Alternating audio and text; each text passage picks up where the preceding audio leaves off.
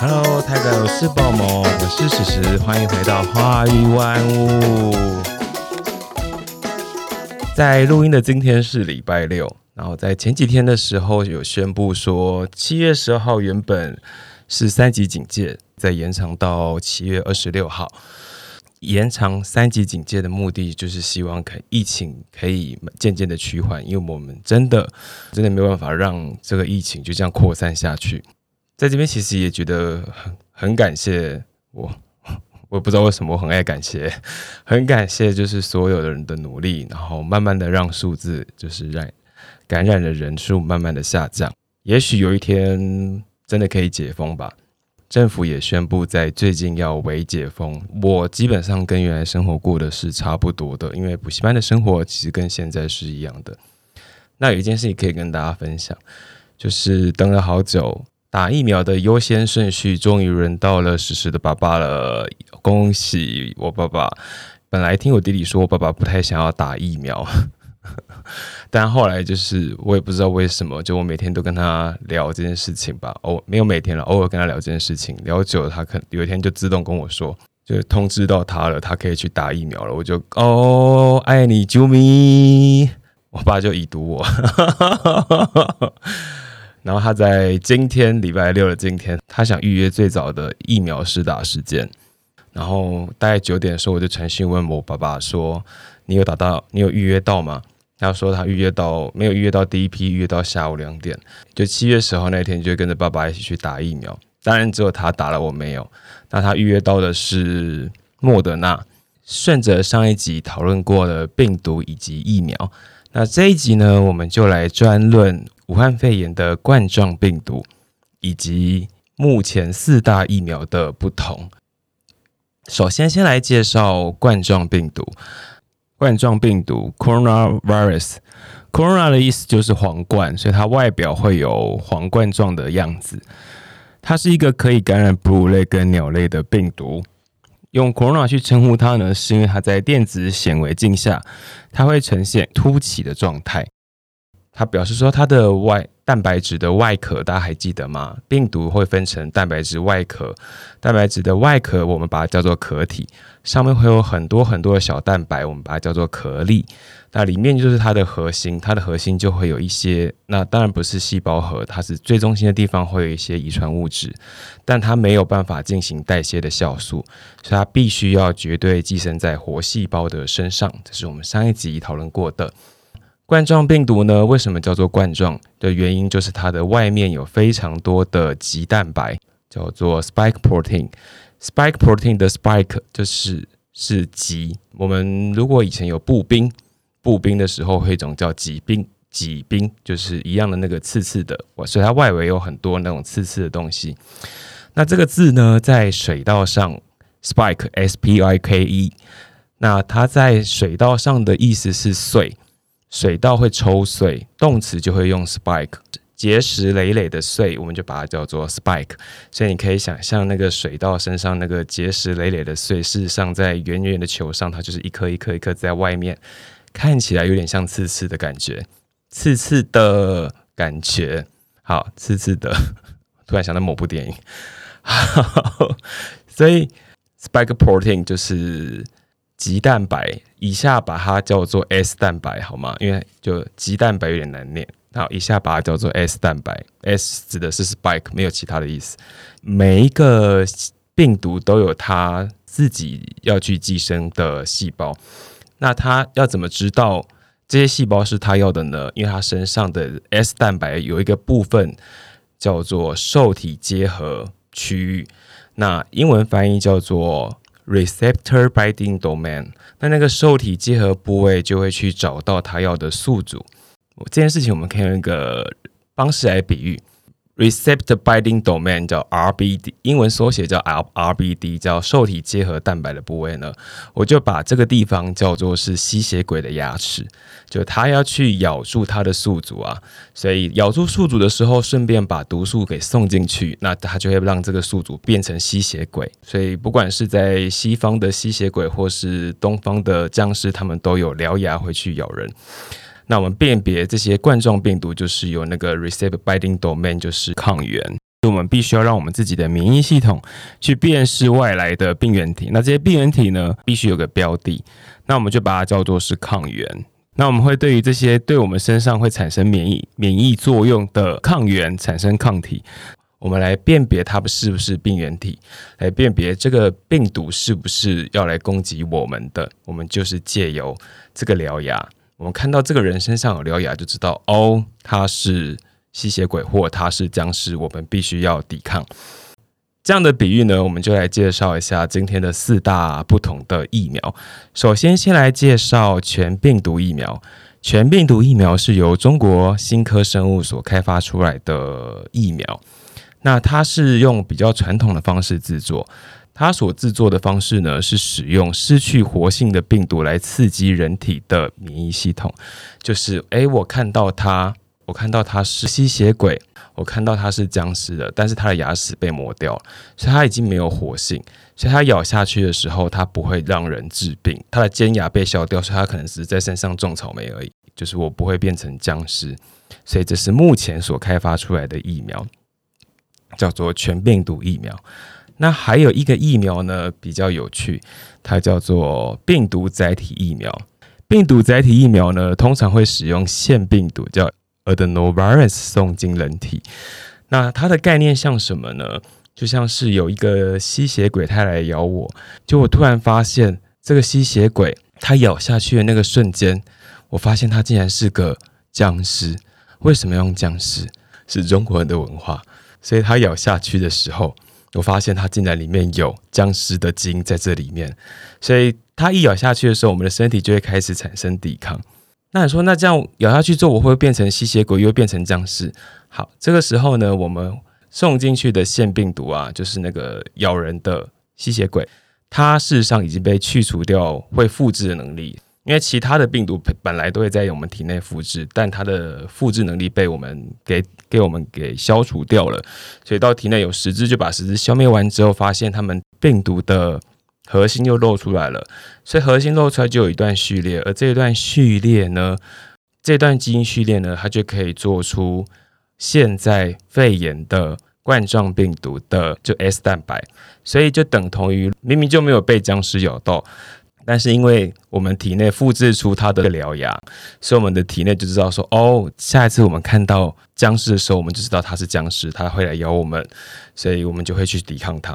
所以现在使用的腺病毒蛋白的概念就是这样。目前使用腺病毒载体疫苗的有。A Z 疫苗，所以大家一开始打到的时候会觉得不太舒服的原因，就是你还是要先抵抗一下那吸血鬼放进来的外壳。虽然说它放十只，但十只也是有攻击力的，把那十只抵抗掉之后就没事了。就是目前台湾的疫苗里面，A Z 疫苗跟 Johnson Johnson 就是使用到腺病毒载体蛋白的疫苗。就接下来就是我要介绍一下我爸爸最近要去打的疫苗，它叫莫德纳疫苗。莫德纳疫苗又叫做 Messenger RNA 疫苗。Messenger 是指传递讯号的，RNA 是核糖核酸，mRNA 又叫做 Messenger RNA。那它有什么功能呢？我们要产生自己的蛋白质的时候，我们会把 DNA 先转录，就是先把它 copy 起来变成 RNA。那 RNA 呢，其中一部分叫做 mRNA，Messenger RNA。那这个讯号的 RNA 呢，当我们去读取它的时候，那我们去翻译出来之后，我们就进行转译。它转移出来的讯号就让我们知道说，哦，我们要制造出什么样的蛋白质，所以我们就可以利用什么肺炎的病毒主要的抗原的基蛋白，就是让我们可以辨识它是武汉肺炎的病毒。那它的外表有基蛋白嘛？我们看到这个基蛋白就知道说，哦，它是武汉肺炎，所以我们就可以把这个抗原的基蛋白把这个 RNA 送进到体内。那送进体内的方法有很多种。我们可以把它包裹在一个纸质纳米颗粒大小之后，然后注入到到人体之后，那 mRNA 会进入到注射部位的细胞，就会开始转译出肌蛋白。肌蛋白只要一旦被我们转译出来了，所以是武汉肺炎的肌蛋白啊，所以我们就认识这个东西了。那我们认识它之后，我们就会产生一批军队，专门来去消灭它的军队。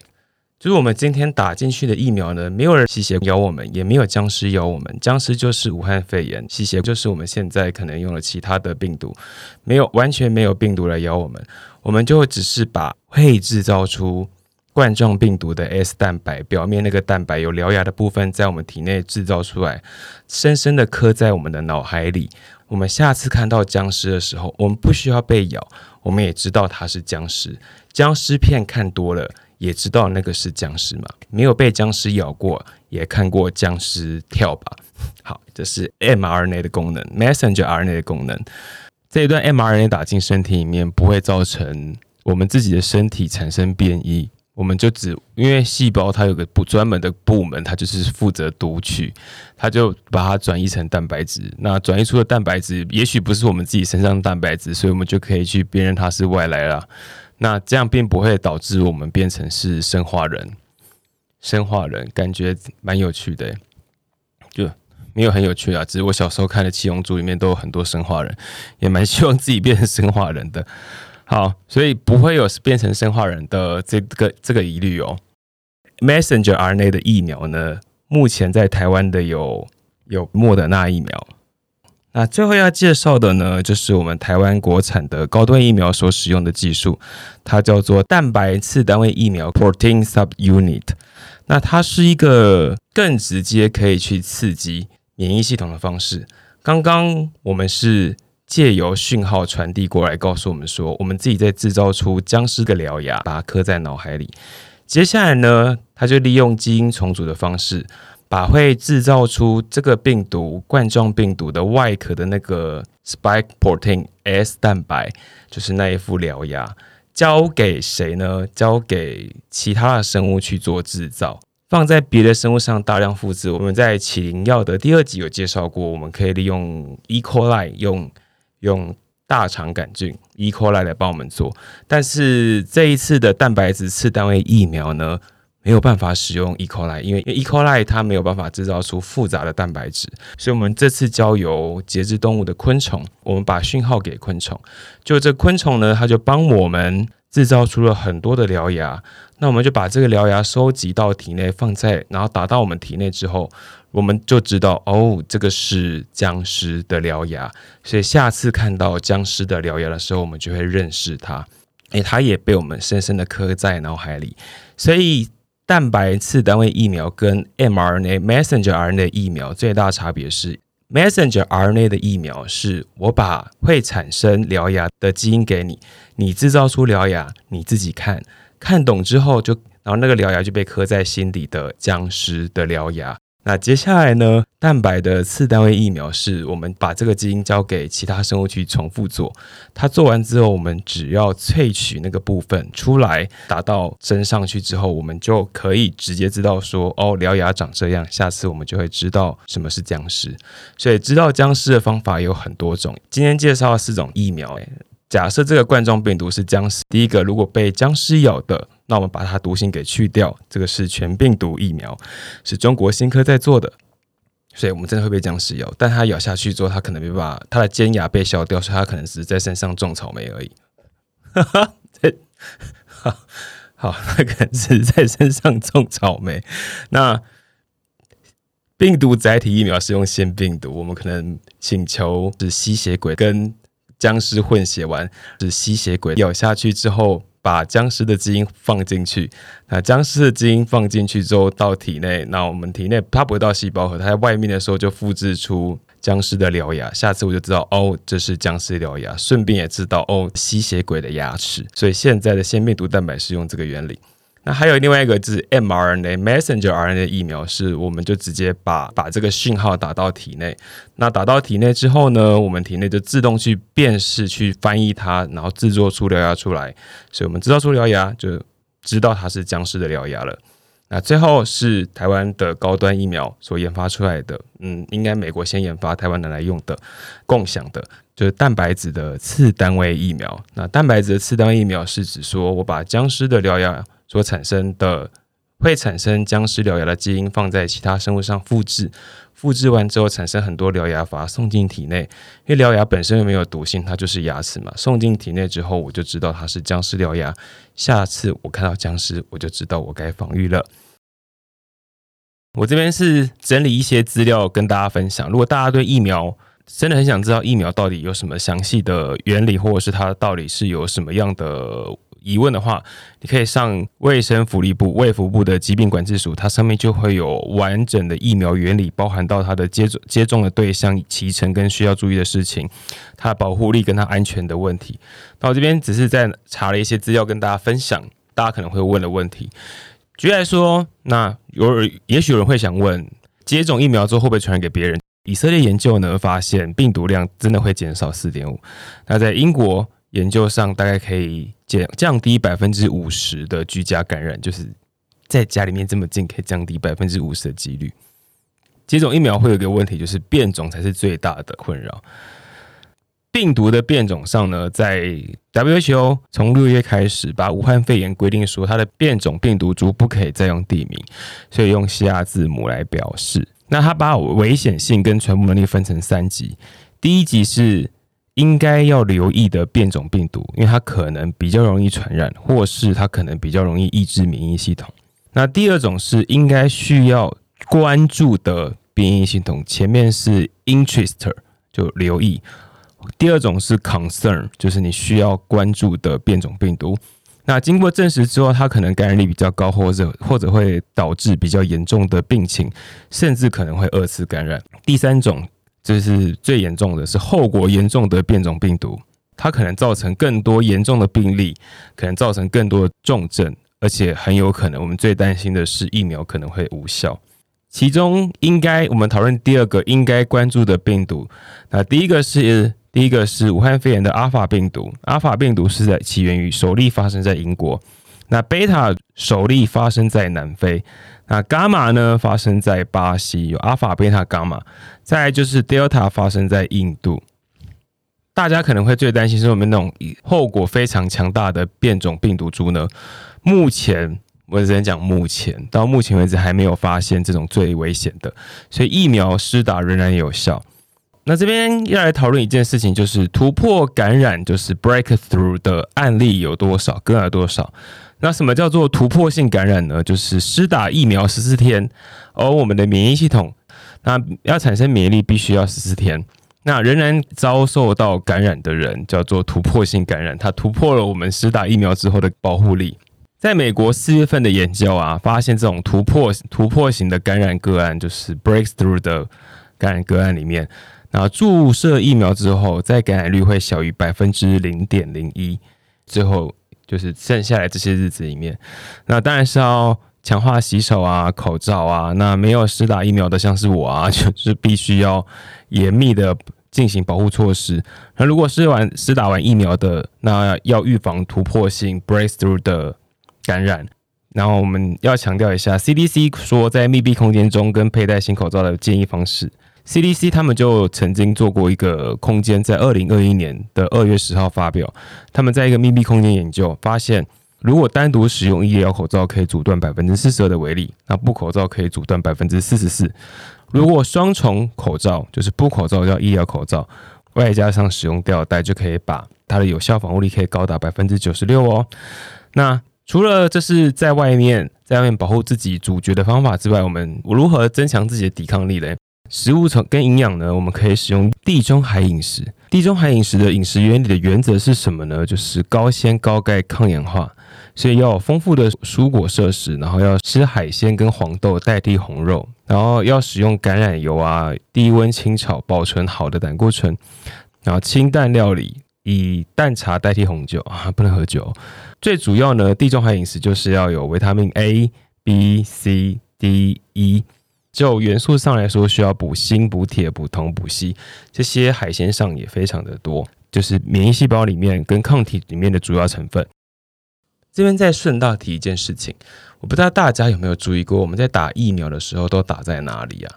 打在心里吗？不是哦，是打在手臂上。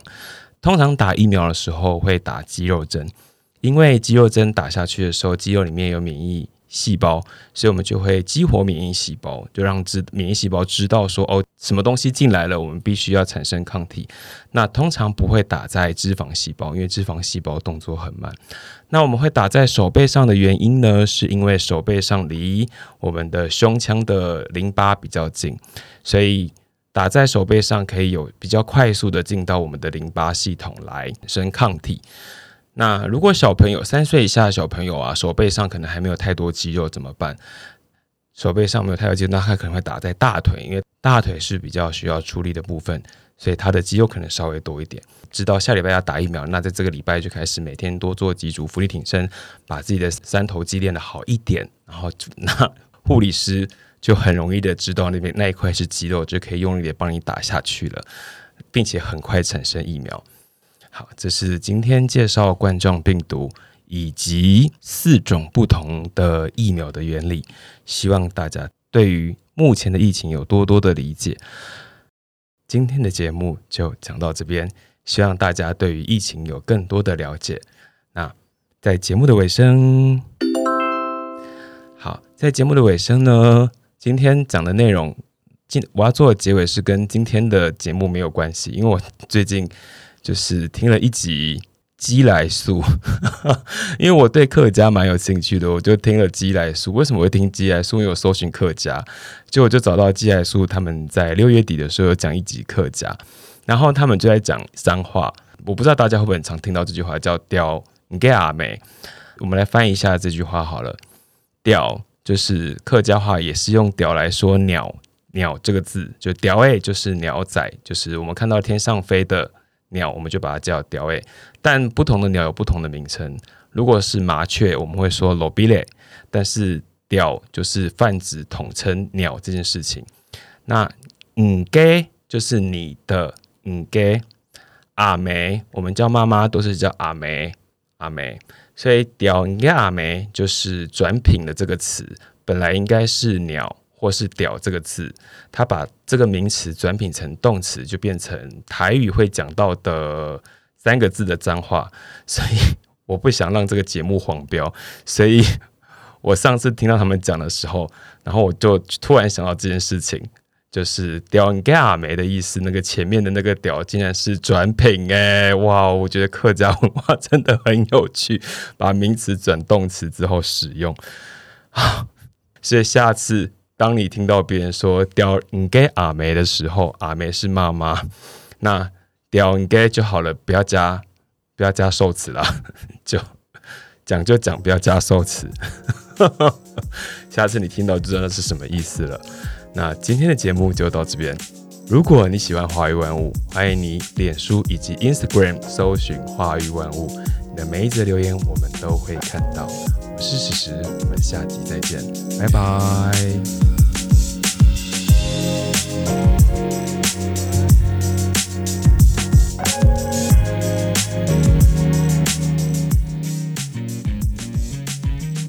如果大家喜欢我们节目的话，也欢迎追踪我们的 IG，我们的更新进度都会在里面，也欢迎传讯息给我们，告诉我你想听。